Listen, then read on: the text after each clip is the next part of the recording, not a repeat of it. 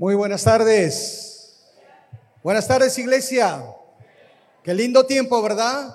De alabar al Señor, de exaltarle, porque Él es el único digno de suprema alabanza. Bienvenidos a la casa del Señor. Bienvenidos a este tiempo de celebración. Y de una manera muy especial, nosotros queremos también dar la bienvenida a aquellos que nos están honrando con su presencia. Nos sentimos realmente complacidos, llenos de profundo contentamiento. Pero no quisiéramos pasar desapercibido, no solo saludarles, sino también identificarles de una forma especial. Por lo tanto, quisiéramos saber cuántos aquí hoy nos honran con su presencia y nos están visitando. ¿Usted tendría la amabilidad de levantar su mano? ¿Quién nos visita? Por favor, con toda libertad. ¿O todos somos de casa? ¿Sí? ¿Alguien que nos visita? Ah, casi somos de casa todos en este caso. Sin embargo, bueno, yo quiero dar una bienvenida en esta oportunidad a todos ustedes con este aplauso. Para todos ustedes de ánimo y felicitación en el Señor. Quiero adelantar que este miércoles vamos a empezar nuestra tercera escuela de oración. Hemos tenido dos anteriores. Hemos tenido tiempos maravillosos, realmente significativos en lo que significa aprender a orar. ¿Y sabe cómo se va a titular la tercera escuela de oración? Oración que mueve montañas. Durante cuatro miércoles, en el mes de febrero, estaremos involucrados en esta escuela de oración. ¿Quieres saber qué es la escuela de oración? tiene que venir los miércoles. De esa manera sabrá qué es la escuela de oración. De tal manera que anunciaremos en detalle eh, de ello, porque hay todo un material que hemos preparado para estos cuatro miércoles de forma presencial a las 7 de la noche y que lo estamos ofreciendo para que usted pueda llevar. También estamos entregando el plan anual, de lectura de la Biblia, para que usted pueda leer la palabra como tiene que ser día a día y en todo tiempo. Si alguien aquí no tiene este formato, hoy se lo vamos a obsequiar también para que usted lleve y lea la palabra como tiene que ser. Bueno, oramos y luego vamos a la reflexión de la palabra del Señor. Te damos gracias Dios por permitirnos estar aquí reunidos en el santo nombre de Jesús, nombre que está sobre todo nombre y en quien tu alma haya contentamiento. Agradecido Señor porque nos has llevado este tiempo de alabanza, adoración pero también háblanos como solo tú sabes hablar, Dios. Abre nuestras mentes y corazones y que el Espíritu de Dios traiga la revelación clara de tu mensaje, como también la sabiduría y fortaleza para aplicar esta tu palabra. En el nombre de Jesús oramos así. Amén. Solo a modo de paréntesis, ya comenzó la reunión para los chicos, niños de 5 a 13 años. Están en la parte de arriba Así que si aquí hay algún chico de esta edad, puede ir. Y la próxima semana ya nuestros chicos de 14 a 17 comienzan sus reuniones. Vamos, abra su Biblia en Primera de Timoteo, capítulo 4, versículo 16. Primera de Timoteo, capítulo 4, versículo 16. Hoy vamos a entrar con la segunda parte de lo que hemos denominado reglas de interpretación bíblica. La semana pasada tuvimos el primer momento, la primera parte de esta reflexión, ¿ok? Reglas para interpretar correctamente la Sagrada Escritura. Primera de Timoteo, capítulo 4, versículo 16, dice de esta manera, ten cuidado de ti mismo y de la doctrina. Persiste en ello, pues haciendo esto te salvarás a ti mismo y a los que te oyeren. Una vez más, dice la primera parte, ten cuidado de ti mismo y de qué más? Y de la doctrina. ¿Cuánta situación negativa, dura y triste se gesta por el hecho de no saber interpretar las, las sagradas escrituras? Esto se tituló en los diarios en los Estados Unidos. Ocurrió en el estado de Wisconsin. Y el título de la nota era Interpretación Fatal. Dos hombres andaban predicando la fe en Dios y la confianza absoluta en la Biblia. Ambos jóvenes muy inteligentes y apasionados por compartir la palabra. Uno tenía 30 años y el otro 34. Sinceros en su prédica, llegaban al corazón de la gente sencilla que los escuchaba. En dos oportunidades anteriores, para demostrar de forma palpable su fe, se habían hecho morder por serpientes cascabel. Sí, literalmente, se hicieron morder por serpientes cascabel. Por supuesto que en ese momento nada les había sucedido, fuera de una leve inflamación en el brazo donde estaba la mordedura. Envalentonados por esta manifestación de lo que ellos decían era una fe invencible, decidieron hacer una prueba más. Interpretaron de manera inadecuada lo que dice Marcos capítulo 16 y apoyándose en este texto que dice, cuando beban algo venenoso no les hará daño alguno. De tal manera entonces que envalentonados por su fe decidieron beber este tipo de sustancia venenosa. El terrible veneno hizo su efecto natural y ambos predicadores murieron al rato. Esto salió en los diarios y en los noticieros. Y la pregunta que saltó fue la siguiente, ¿qué fue lo que falló aquí? ¿Falló Dios que no pudo salvar la vida de estos dos hombres sinceros? De ninguna manera. Dios nunca falla, Él es siempre el mismo, el ayer, como dice la Escritura, el omnisciente, el omnipresente, el que todo ciertamente lo puede.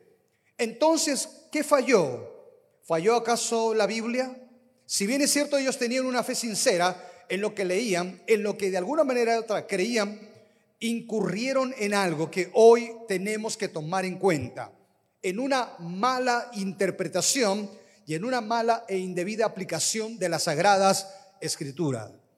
Este ejemplo, este hecho real debe llamar nuestra atención a mirar con solemnidad la Biblia, pero también a mirar con grado alto de responsabilidad lo que significa interpretar las sagradas escrituras.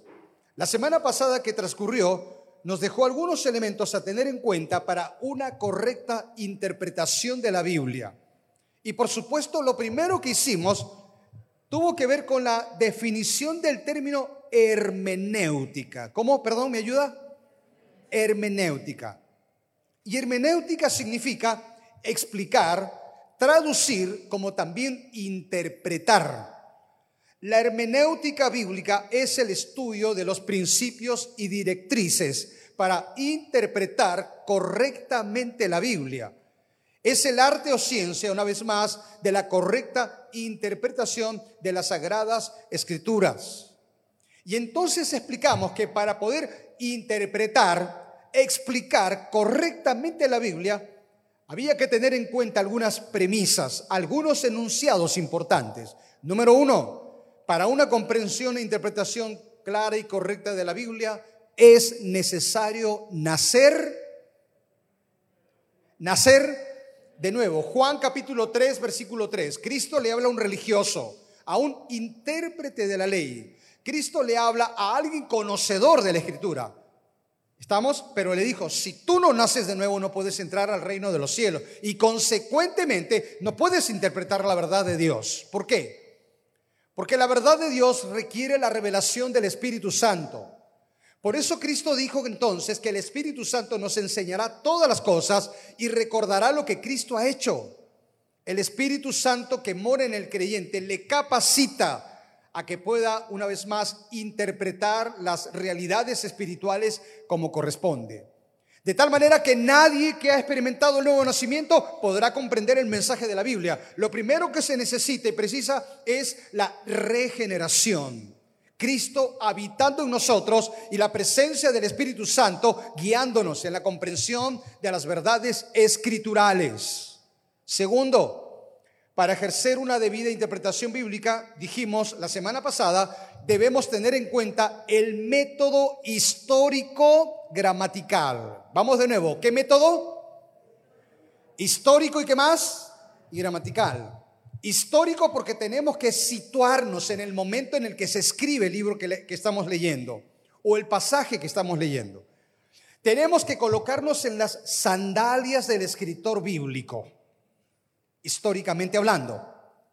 Pero también es vital que entendamos el aspecto gramatical. No quiero incurrir en tecnicismos, pero voy a tener que hacer una mención, que cuando hablamos de lo gramatical, nos referimos al significado semántico del texto, a la sintaxis también, a la estructura básica de cómo las palabras y lenguaje específico están allí en el contexto en el que escribe el autor del libro de la Biblia.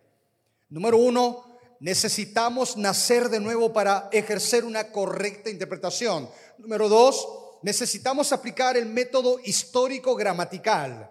Número tres, tenga en cuenta el espíritu del pasaje y no solo la letra. Cuando nosotros hablamos del espíritu del pasaje, estamos refiriéndonos a las enseñanzas y principios que nos deja la escritura. Hay cosas que se escribieron hace miles de años atrás. Bueno, ¿significa que porque se escribió hace miles de años atrás no sirve para nuestros tiempos? ¿No es aplicado para nuestros tiempos? Claro que sí. Si bien es cierto, ocurrió históricamente hace tiempo atrás, hay enseñanzas y principios de Dios para nuestros tiempos. Es decir, tenemos que tener en cuenta el espíritu del pasaje y no solo la letra. Una pregunta vital que surge entonces en esta segunda parte del tema, reglas de interpretación, es esta. ¿Por qué es importante la hermenéutica? ¿Por qué? Le voy a dar algunas razones de la importancia de la hermenéutica que nosotros no podemos pasar por alto. De tal manera que hoy pudiéramos tomar conciencia de esto. Y para eso para darle entonces la primera respuesta a la pregunta por qué es importante la hermenéutica, le voy a pedir que ubique segunda de Timoteo, capítulo 2, versículo 15. Segunda Timoteo, capítulo 2, versículo 15. Y le voy a decir la primera razón por la que es importante la hermenéutica. Dice segunda Timoteo 2:15. Se lo voy a leer en dos versiones. Primero la nueva versión internacional dice así: Esfuérzate por presentarte a Dios aprobado, como obrero que no tiene de qué avergonzarse, que usa rectamente la palabra de verdad. La nueva traducción viviente dice de esta manera, sé un buen obrero, alguien que no tiene de qué avergonzarse y que explica correctamente la palabra de verdad. ¿Cuál es entonces la primera respuesta a la pregunta de por qué es importante la hermenéutica? es importante porque nos permite no salirnos de la línea correcta en el curso de la interpretación de la Biblia. ¿Estamos? Diríamos que la hermenéutica nos encarrila a no salirnos una vez más con desviaciones doctrinales. Eso es lo que hace la hermenéutica. Nos encarrila a no desviarnos doctrinalmente nos permite no salirnos de una línea correcta en la interpretación bíblica. Cuando nosotros miramos segunda de Timoteo 2:15, tenemos que ubicarnos en el contexto en el que escribe Pablo. A estas cartas, primera de Timoteo, segunda, Timoteo y Tito, se les conoce como las cartas pastorales, porque se dirige a hombres que están asignando líderes para las iglesias y por supuesto están velando por las iglesias también y por los que están dirigiendo. Y entonces Pablo le está diciendo a Timoteo que tiene que trazar bien la palabra mediante un manejo adecuado y análisis consecuente de la palabra para interpretarla correctamente. Pablo usa el término trazar bien la palabra. Este término trazar viene del vocablo griego ortomeo. Diga conmigo ortomeo. Ortomeo. ¿Cómo, cómo, perdón? ortomeo, y significa marcar en línea recta, guiar la palabra de verdad por un curso recto. También significa cortar rectamente. Una cosa es que tú cortes una tela muy derechita, muy recta, y otra cosa es que tú cortes una tela de forma sinuosa. Estamos totalmente torcidos, que no se ve bien. Y la palabra aquí trazar de cortar rectamente hace alusión a los canteros que cortaban las piedras grandes y las moldean. Y el, cantero del tiempo de la antigüedad tenía que cortar bien la piedra. Por lo tanto, para el creyente, nuestro corte recto es el uso correcto de la palabra sin pretender acomodarla a una interpretación indebida. Déjame decir en las palabras de Pablo, el buen obrero conocerá la palabra manejará bien la palabra y la compartirá con claridad. Y en ese sentido, cuando uno traza rectamente, sin desviaciones, Pablo dice entonces de forma contundente, será un obrero que no tiene de qué, perdón, de qué avergonzarse. Estamos, eso es importante. La palabra trazar, una vez más, significa línea recta, cortar en línea recta, no desviarte. Y luego le dice, procura con diligencia. La palabra diligencia se traduce esfuerzo, prontitud, prioridad en el hecho de hacer algo. De tal manera entonces que si tuviéramos que considerar el texto en su plenitud, Pablo está diciendo, obreros, iglesia, creyente en Cristo, con esfuerzo, con diligencia, con perseverancia, tienes que trazar en una línea recta la interpretación de las sagradas escrituras para no incurrir en, en, errores que puedan ser heréticos. Tenemos la enorme responsabilidad de estudiar las escrituras, de entenderla, de interpretarla y de practicarla como tiene que ser. Hoy doy gracias a Dios por nuestros maestros aquí, maestros que están allí desde cursos de mi nueva alianza, los distintos niveles, primero, segundo, tercero, el nivel de liderazgo y el seminario, que tantas veces nos ayudan, nos guían en lo que significa la correcta interpretación. Qué bueno es tener aquí hombres y mujeres que tienen los dones del Señor y la capacidad necesaria para desarrollar una sana hermenéutica, pero también aquellos tutores de los grupos de vida que nos ayudan en ese mismo marco y en ese mismo sentido. ¿Por qué es importante la hermenéutica? Porque la hermenéutica nos da regla para no desviarnos de una correcta interpretación. En segundo lugar, ¿por qué es importante la hermenéutica? Porque nos permite detectar el mal uso y abuso de quienes adulteran con la palabra. Segunda de Corintios 2.17. Quiero que usted observe la advertencia que Pablo aquí emite y lanza contra aquellos que trastocan y malinterpretan el mensaje. Y Pablo va a ser bastante claro cuando dice así, pues no somos como muchos que trafican falsificando la palabra de Dios, sino que con sinceridad como de parte de Dios y delante de Dios hablamos en Cristo. La nueva traducción viviente dice, ya ven, no somos como tantos charlatanes que predican para provecho personal nosotros predicamos la palabra de Dios con sinceridad y con la autoridad de Cristo, sabiendo que Dios nos está observando. Qué importante es tomar en cuenta esto. Pablo está haciendo un contraste y está diciendo, nosotros no entramos con falsificaciones en el hecho de interpretar las escrituras. Hay otros que sí, están, están trastocándola. Y Pablo usa la palabra están adulterando, porque la están mezclando con otras cosas. Yo estoy seguro aquí y pregunto, ¿sabe usted diferenciar la leche verdadera de la leche que está mezclada con agua? Si a usted le dan un vaso de agua de, leche fresca, pura, y un vaso con agua eh, eh, y leche, en este caso, ¿usted podrá diferenciar lo uno de lo otro? Seguramente le puede costar. Usted puede beber ambos vasos, pero quizá usted diga, bueno, todo sabe igual. Aquí parece que todo está tan normal pero probablemente usted no identifique que a uno de los vasos de leche le aplicaron más agua de lo debido, probablemente. Y Pablo está usando la misma figura en el hecho de que algunos mezclan, amalgaman la palabra con otras cosas y la falsifican. Por supuesto, implica una mala interpretación. ¿Por qué es importante la hermenéutica? Porque la hermenéutica nos da principios y reglas para interpretar correctamente la Biblia y no desviarnos. ¿Por qué es importante la hermenéutica? es importante de forma contundente y clara porque nos permite detectar el mal uso, el abuso y la adulteración y falsificación en la interpretación de la palabra. ¿Me dejo entender, iglesia? ¿Me dejo entender? Por eso es importante la hermenéutica. Pero también porque es importante la hermenéutica porque nos permite hacer una sana exégesis del texto. Una vez más, ¿una sana qué? Vamos, dígalo conmigo, exégesis. Una vez más, ¿qué cosa? ¿Y qué cosa es exégesis? La palabra griega exegeomai, que se traduce sacar fuera, explicar, exponer. También se traduce explicar de forma contundente. Eso es exégesis. Cuando tú estudias la palabra y desarrollas exégesis, perdón, tú extraes del texto lo que realmente se está diciendo dentro de un contexto.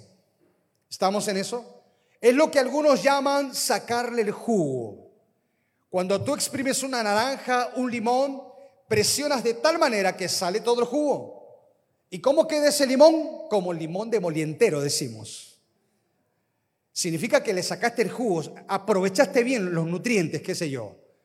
Cuando tú haces exégesis, aprovechas los nutrientes espirituales de la palabra. Extraes el jugo como tiene que ser. Sacas para explicar y para exponer. Cristo es el mejor exégeta del Padre, porque lo expone, lo explica y le da a conocer. Por eso dice, nadie ha visto jamás a Dios, pero Cristo le ha dado a conocer. Para poder desarrollar una clara exégesis, precisamos analizar el texto bíblico para saber cómo aplicar. Por lo tanto, entonces la exégesis se ocupa concretamente del texto, del texto. Por eso es importante entender esto. Mire, un punto importante, Hechos capítulo 8, versículo 30. Aquí encontramos a un exégeta. ¿Ok? Hechos 8:30. Dice así, en la historia encontramos a un funcionario etíope él está leyendo uno de los rollos del libro del profeta Isaías y lee aquí que el texto que dice, como cordero fue llevado al, al matadero. Y mientras está leyendo el rollo del profeta Isaías, Felipe se da cuenta. Y entonces Felipe le hace una pregunta, ¿entiendes lo que lees? Esta pregunta es importante. Esta pregunta es relevante en el diálogo. Déjeme lanzarla a usted déjeme exteriorizarle en esta tarde. Cada vez que usted lee la Biblia, ¿la entiende? ¿Realmente la comprende? ¿Desarrolla usted hermenéutica y exégesis al leer la Biblia? La pregunta es importante, porque tantas veces podemos leer, pero no necesariamente entender. Y esto hay que tomarlo en cuenta.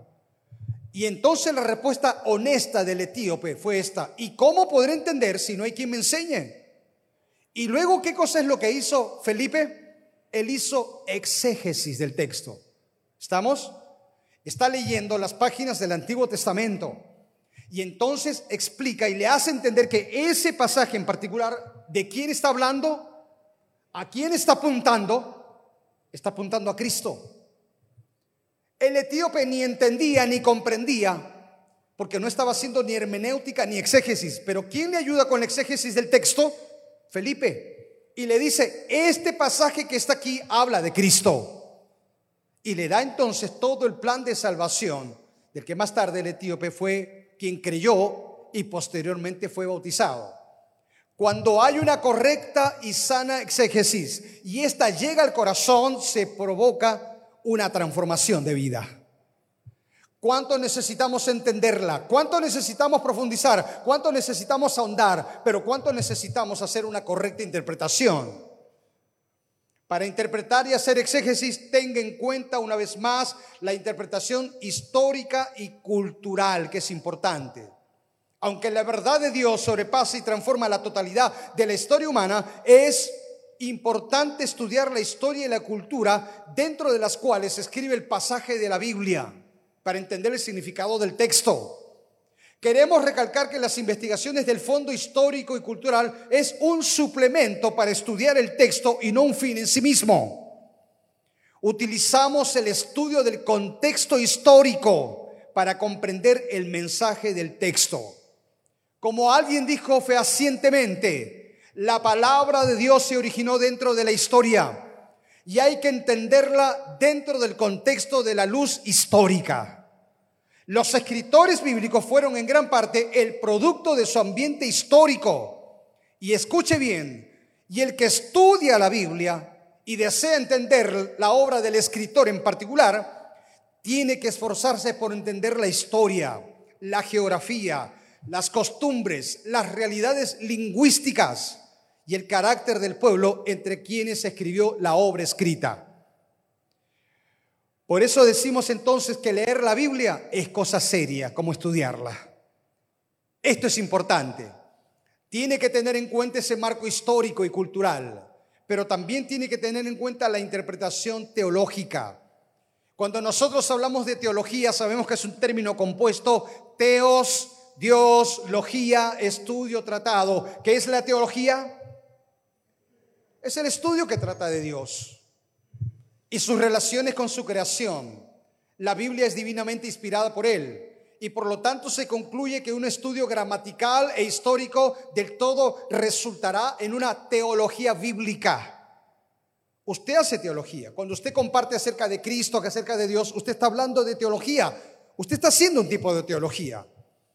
Por lo tanto, entonces, la exégesis nos ayudará una vez más a desarrollar claros conceptos teológicos, como también la exégesis nos ayudará a entender cuándo un texto se tiene que mirar de forma literal y cuándo un texto tiene otras aplicaciones de figuras gramaticales, como por ejemplo los símiles, como por ejemplo las metáforas, las alegorías y todo esto que es importante. De allí entonces debemos entender que todas, no todas las expresiones son literales. Hay expresiones figuradas que no pueden ser tomadas literalmente. De allí cuando, por ejemplo, usted lee acerca de la cena del Señor, Jesús tomó el pan y tomando el pan dijo, esto es mi cuerpo. Pregunto, ¿literalmente era el cuerpo de Cristo el pan? Claro que no. Él está usando una figura para una vez más implicar en su sacrificio. El pan no es el cuerpo literalmente pero sí está representando lo que sería el cuerpo de Cristo. La copa de uva tampoco es su sangre, pero está representando el derramamiento de sangre para expiación de los pecados. Le voy a dar otro ejemplo. Vamos al primer libro de la Biblia. Génesis capítulo 6, versículo 12. Vamos, vamos a abrir todas nuestras Biblias. Vamos, vamos a ver, maneje la escritura y vaya al primer libro, Génesis capítulo 6, versículo 12. Y le voy a leer lo que dice aquí. Vamos a hacer exégesis. Vamos a hacer exégesis. Génesis 6.12. Dice Génesis 6.12. Y miró Dios la tierra. Y he aquí que estaba corrompida, porque toda carne había corrompido su camino sobre la tierra. Primera pregunta, ¿qué significa la palabra tierra? ¿Significa polvo en el suelo? ¿Significa tierra en el sentido más estricto de la palabra? ¿Qué significa la palabra tierra? Significa el cosmos. El, vale decir, eh, la palabra tierra significa el orbe, el globo terráqueo. ¿Qué significa la palabra tierra? Vamos a hacer exégesis. Para hacer exégesis tenemos que entender el contexto, haciendo hermenéutica. Aquí aparece entonces que Dios había creado al hombre y a la mujer, pero el hombre y la mujer desacataron el mandamiento y pecaron contra Dios. Cuando ellos pecaron, Dios los arrojó entonces del Edén. Y en la medida entonces que ellos caminaron sin Dios, la tierra comenzó a corromperse cada vez más. La degeneración fue parte de la humanidad. Y capítulo 6, versículo 12 habla de la tierra. Entonces, ¿qué es la tierra? Aquí podríamos decir que la tierra es la humanidad. Dios está mirando a la humanidad. ¿Estamos? Y aquí aparece la palabra carne. ¿Qué cosa es carne? ¿El bistec que ustedes se comen en el almuerzo? ¿El buen lomo saltado? ¿Qué es carne aquí? La palabra carne habla de los seres humanos. Hay otro momento en que se usa la palabra carne para naturaleza caída y pecaminosa, pero en este caso no es esa la interpretación. Por lo tanto, la palabra tierra habla de la humanidad y la palabra carne habla de los seres humanos. Y luego hay la palabra camino, porque dice así, se había corrompido el camino de los seres humanos sobre la tierra. ¿Qué debemos entender por la palabra camino? Se refiere al comportamiento, se refiere a la conducta de las personas. Vale decir que estamos hablando de un lenguaje simbólico. Estamos, es lo que se conoce como un hebraísmo. ¿Qué cosa es hebraísmo? Es un lenguaje propio y exclusivo del pueblo judío. De tal manera entonces que si tuviéramos que leer el texto con la interpretación, ¿cómo lo leeríamos? Y Dios está observando a la humanidad. Y en la medida que, que observa a la humanidad, ¿cómo ve a la humanidad? La ve corrompida. ¿Y qué significa la palabra corrompida aquí? Significa que hay una decadencia moral. ¿No le parece este texto como si fuera el diario de cada día? Los titulares de los noticieros de cada día, es que ha cambiado el mundo hoy en relación al mundo de este tiempo pasado. Si Dios tiene que mirar a la tierra hoy, a la humanidad en este tiempo, ¿qué cosa es lo que vería? ¿Vería lo mismo? Por supuesto que sí. Entonces hay que saber cómo interpretar el texto. Uno más, Salmo 91.4, vamos con uno más. Dice así, Salmo 91.4, con sus plumas te cubrirá y debajo de sus alas estarás seguro.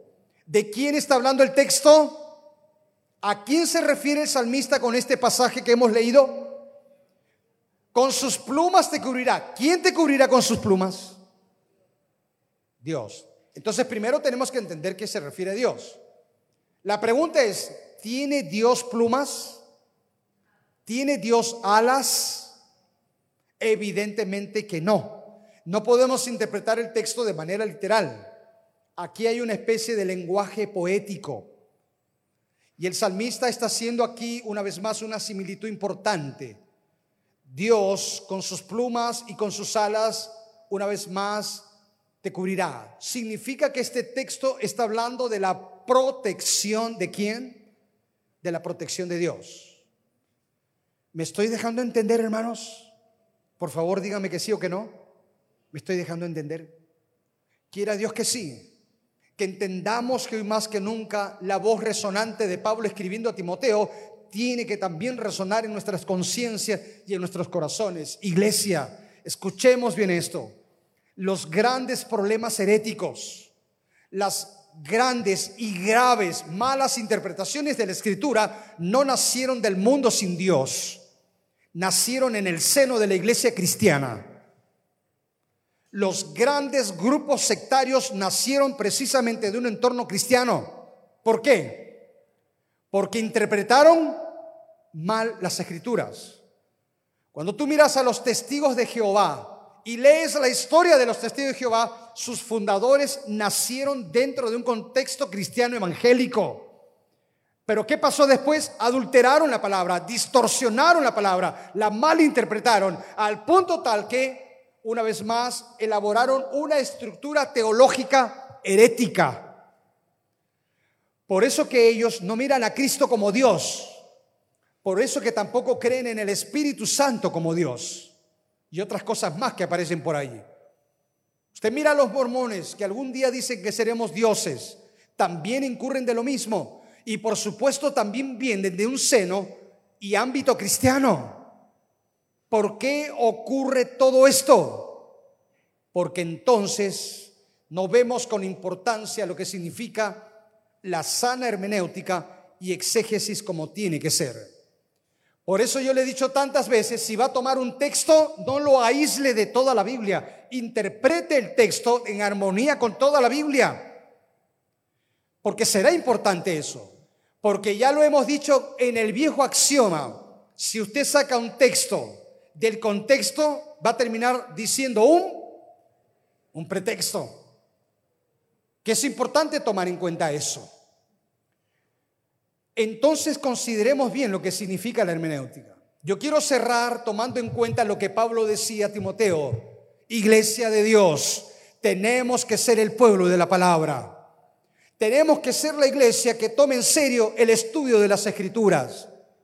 Lamentable y tristemente, y cuánta pereza, cuánta desidia, cuánta negligencia, cuánta frialdad espiritual en el pueblo de Dios. Y tristemente lo tengo que decir. Porque no hemos entendido lo que Cristo dijo. No solo de pan vivirá el hombre, no solo de tu trabajo, no solo de lo que te puede envolver en los afanes, no solo de las necesidades cotidianas terrenales, sino dice sobre todas las cosas de la palabra que sale de la boca de Dios. Y yo digo amén. Y eso lo tenemos que entender. Esto nos está llevando por trágicos momentos en, en el ámbito de la iglesia. Porque hay tanto infantilismo, tanta inmadurez, tanto decrecimiento espiritual y en lugar de avanzar, nos estancamos o en lugar de ir adelante, retrocedemos y estamos tan envueltos en tantas cosas que no tomamos en cuenta que tenemos que vivir de la palabra de Dios. Esto es importante. La escudriña cada día, la meditamos concienzudamente. Yo puedo decir, como usted puede decir en esta oportunidad, oh Dios, cuánto amo tu ley, todo el día sella mi meditación. O tengo que ser contristado por la, por la palabra, redarguido por el Espíritu Santo, que hoy seguramente está señalando que mi vida está una vez más languideciendo porque no hay palabra. Y porque tantas veces caemos en la inestabilidad, en la inconsistencia. Y tantas veces acudimos a la palabra en los momentos en el que sabemos que necesitamos la ayuda de Dios. ¿Y después qué? Hoy termino diciendo lo que Pablo le dijo a Timoteo ten cuidado de ti mismo y de la doctrina. Porque entonces haciendo esto te salvarás a ti mismo, dice. Y porque estamos en tiempos que la Biblia dice peligrosos. Porque en los postreros días aparecerán falsos cristos, falsos profetas. Y estos falsos cristos y falsos profetas usarán de manera inadecuada las escrituras y si usted no está percibido, usted no conoce la palabra, no la interpreta, usted caerá en los vientos y estratagemas de aquellos que vienen a distorsionar y engañar. Y teniendo en consideración lo que Pablo escribe a los Gálatas, nosotros tenemos que entender que no hay otro evangelio. Y aunque algunos quieran distorsionarlo, uno es el evangelio, el de Cristo. Y tenemos que entender eso. Pablo era tan celoso de la verdad de Dios, Pablo la defendía de manera tan contundente que finalmente escribe a los Gálatas y dice claramente, pues si alguno anuncia otro evangelio diferente del que nosotros les hemos anunciado, sea anatema. Y la palabra anatema es un término muy duro, que en este contexto significa una vez más caiga bajo maldición de Dios. Mire tan seriedad, mire tan solemnidad de Pablo. Cuidado, Cuidado, dice, está jugando con fuego. Está jugando con fuego. Tenemos que volvernos a la palabra, a interpretarla correctamente y como tiene que ser. ¿Está usted escudriñándola cada día? ¿Está usted meditando en ella? ¿Está usted siendo parte de una correcta interpretación y exégesis de las sagradas escrituras? No vaya a ser que, como dice a los Efesios Pablo, sea como niño llevado por cualquier viento de doctrina que hoy está apareciendo. Vientos de doctrina están soplando. Cuidado, iglesia. Estemos apercibidos. Y me gustaría orar con usted en esta tarde. Le rogaría inclinar su rostro un momento. Por favor. Gracias, Señor, por tu palabra. Tan clara, tan oportuna, Señor. Tu palabra viva y eficaz tu palabra que nutre nuestra vida y nuestra fe. Porque recordamos lo que dice Pablo, que la fe viene por el oír y el oír la palabra de Dios. Tantas veces nos quejamos de una fe tan débil, pero omitimos y olvidamos que esa fe es débil porque, Señor, no estamos en tu palabra. Haz de nosotros un pueblo de la palabra. Hoy cerramos este tema Querido hermano, hermana, hoy cerramos este tema. Y no podemos sino hacer un llamado a la iglesia de compromiso de amar la palabra, compromiso de escudriñarla, compromiso de interpretarla correctamente, compromiso de ahondar en lo insondable de estas fuentes maravillosas emanadas de Dios. Hoy tenemos que confrontarnos. ¿Es usted un amante de la palabra de Dios?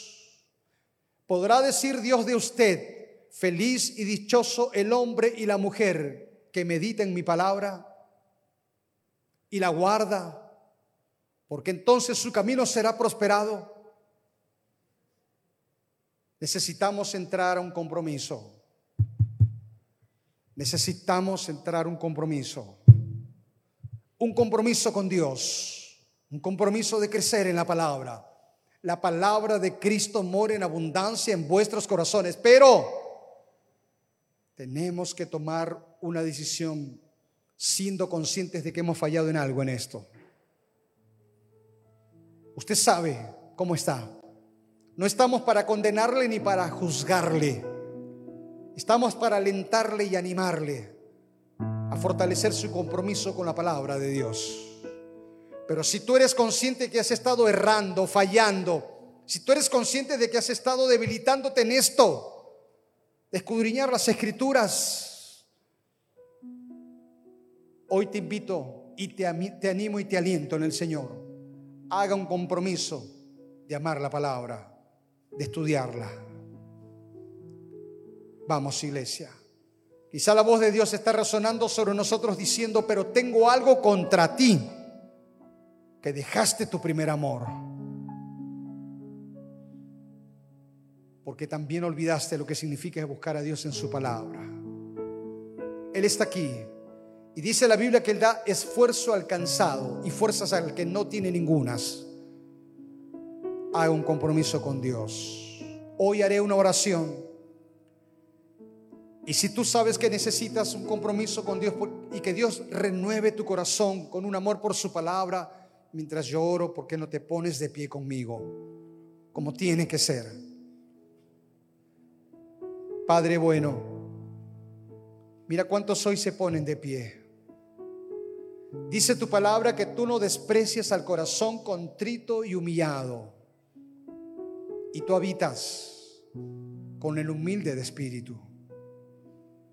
Dichoso, feliz, bienaventurado.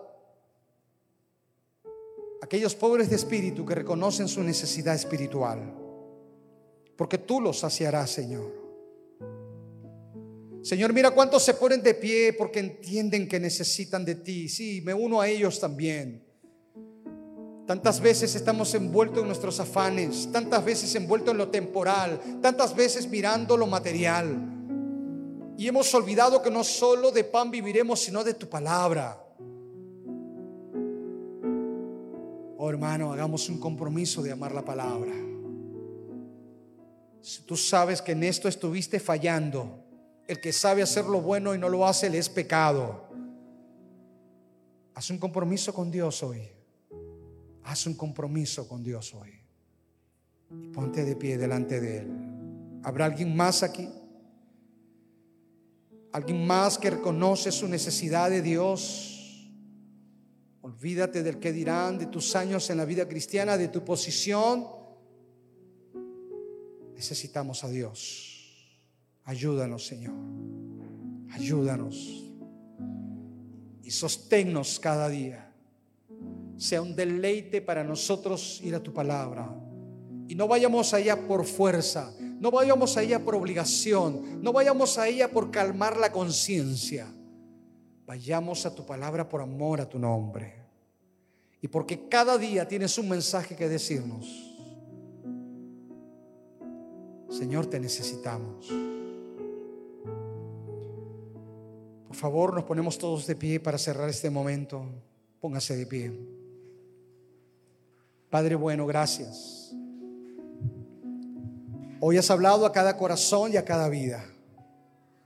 Y si hoy hemos escuchado tu voz, que no endurezcamos nuestros corazones.